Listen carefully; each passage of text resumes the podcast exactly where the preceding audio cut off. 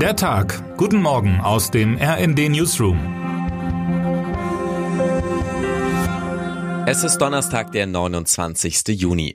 Eigentlich sollte es beim heute in Brüssel beginnenden zweitägigen EU-Gipfel vor allem um die Beziehungen der Europäer zu China gehen. Doch die Lage in Russland und der Ukraine hat die Tagesordnung einmal mehr durcheinandergewirbelt. So soll der gemeinsame Militärhilfefonds bei dem Treffen um 3,5 Milliarden Euro aufgestockt werden. Daraus können sich Mitgliedsländer unter bestimmten Umständen die Kosten für Waffen erstatten lassen, die sie an die Ukraine liefern. So kündigte Litauen gestern weitere Militärhilfen für die von Russland angegriffene Ukraine an. Das Land habe von Norwegen zwei modernisierte Einheiten des Luftverteidigungssystems NASAMS für Kiew erworben, teilte Staatspräsident Gitanas Norseda mit. Die Ukraine kündigte unterdessen an, ihre Waffen und Rüstungsgüter künftig komplett produzieren zu wollen. Unsere Soldaten werden immer mehr Waffen haben, sagte Präsident Volodymyr Zelensky am Mittwoch zum Tag der ukrainischen Verfassung. Bisher erhält das Land etwa Raketen, Panzer und Flugabwehrsysteme vom Westen. Die Ukraine werde künftig einen ausreichend starken Rüstungskomplex haben, um den Bedarf von Armee, Flotte, Luftwaffe und Zahlbarkräften zu decken, erklärte Zelensky.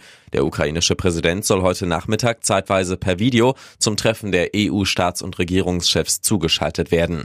Quer schlägt im Vorfeld des EU-Gipfels einmal mehr der ungarische Ministerpräsident Viktor Orban. Er schlug über ein Interview in mehreren europäischen Medien vor, dass Geflüchtete künftig außerhalb des EU-Gebiets auf den Abschluss ihres Asylverfahrens warten sollen. Leider sind wir Europäer nicht in der Lage, das zu regeln, sagte der konservative Politiker. Grund seien unterschiedliche politische Vorstellungen. So stehe Deutschland der Migration positiv gegenüber, während Ungarn dies für zu riskant halte. Sein Land unterscheide klar zwischen Gastarbeitern und Migranten. Deutschland mache das nicht, sagte Orban.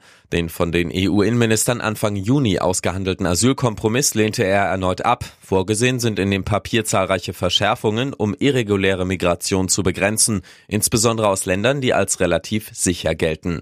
Der Krieg Russlands gegen die Ukraine hat die Notwendigkeit eines anderen militärischen Projekts vorangetrieben. Von September 2025 an soll die Bundesrepublik mit dem israelisch-amerikanischen Arrow 3 Raketenabwehrsystem ausgerüstet sein. Es hat eine Reichweite von 2400 Kilometern und kann feindliche Lang- und Mittelstreckenraketen bis zu 100 Kilometern in der Höhe zerstören, weit weg von ihrem Ziel, schreiben Markus Decker, Christina Dunz und Ulrich Wangemann in ihrem exklusiven Bericht.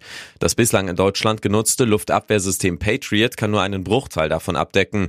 Israel selbst will sich mit Arrow 3 gegen mögliche Raketen mit Atomsprengköpfen aus dem Iran schützen. Für Tel Aviv ist der Arrow 3 Verkauf an Deutschland mit einem Volumen von annähernd 4 Milliarden Euro das größte Rüstungsgeschäft seit Staatsgründung vor 75 Jahren. Nach Informationen des RND sind die Standorte des Systems festgelegt. Der Flieger Horst Holzdorf auf der sachsen-anhaltisch-brandenburgischen Landesgrenze sowie Orte in Schleswig-Holstein und Bayern. Mit den drei Stützpunkten würde ganz Deutschland abgedeckt. Das System böte überdies Schutz für weite Teile des NATO-Gebietes gegen Raketen aus Russland.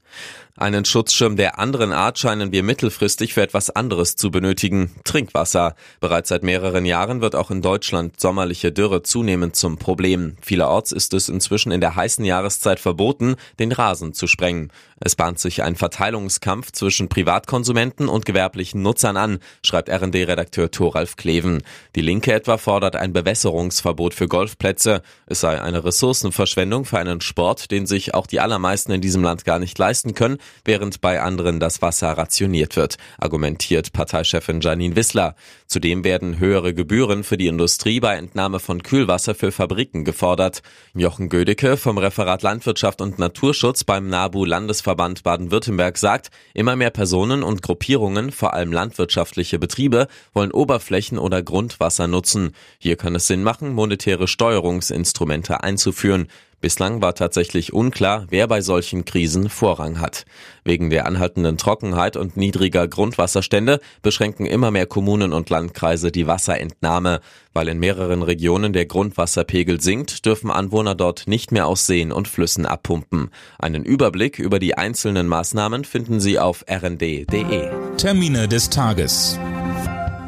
Auftakt in Bremen. Die bremische Bürgerschaft kommt heute zu ihrer konstituierenden Sitzung zusammen. Bei der Wahl am 14. Mai wurde die SPD unter Bürgermeister Andreas Bovenschulte stärkste Kraft. Bei der ersten Sitzung der neuen Bürgerschaft steht vor allem die Wahl des Präsidiums an. Als Bürgerschaftspräsidentin hat die SPD Antje Grother nominiert. Abschied in Mali. Der UN-Sicherheitsrat berät heute über die Zukunft der UN-Mission in Mali. Ein Beschlussentwurf sieht nach Informationen der Nachrichtenagentur dpa ein Ende der UN-Friedensmission nach einer Übergangsfrist von sechs Monaten zum Jahresende vor.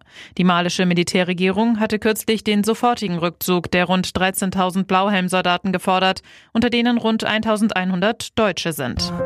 Wer heute wichtig wird.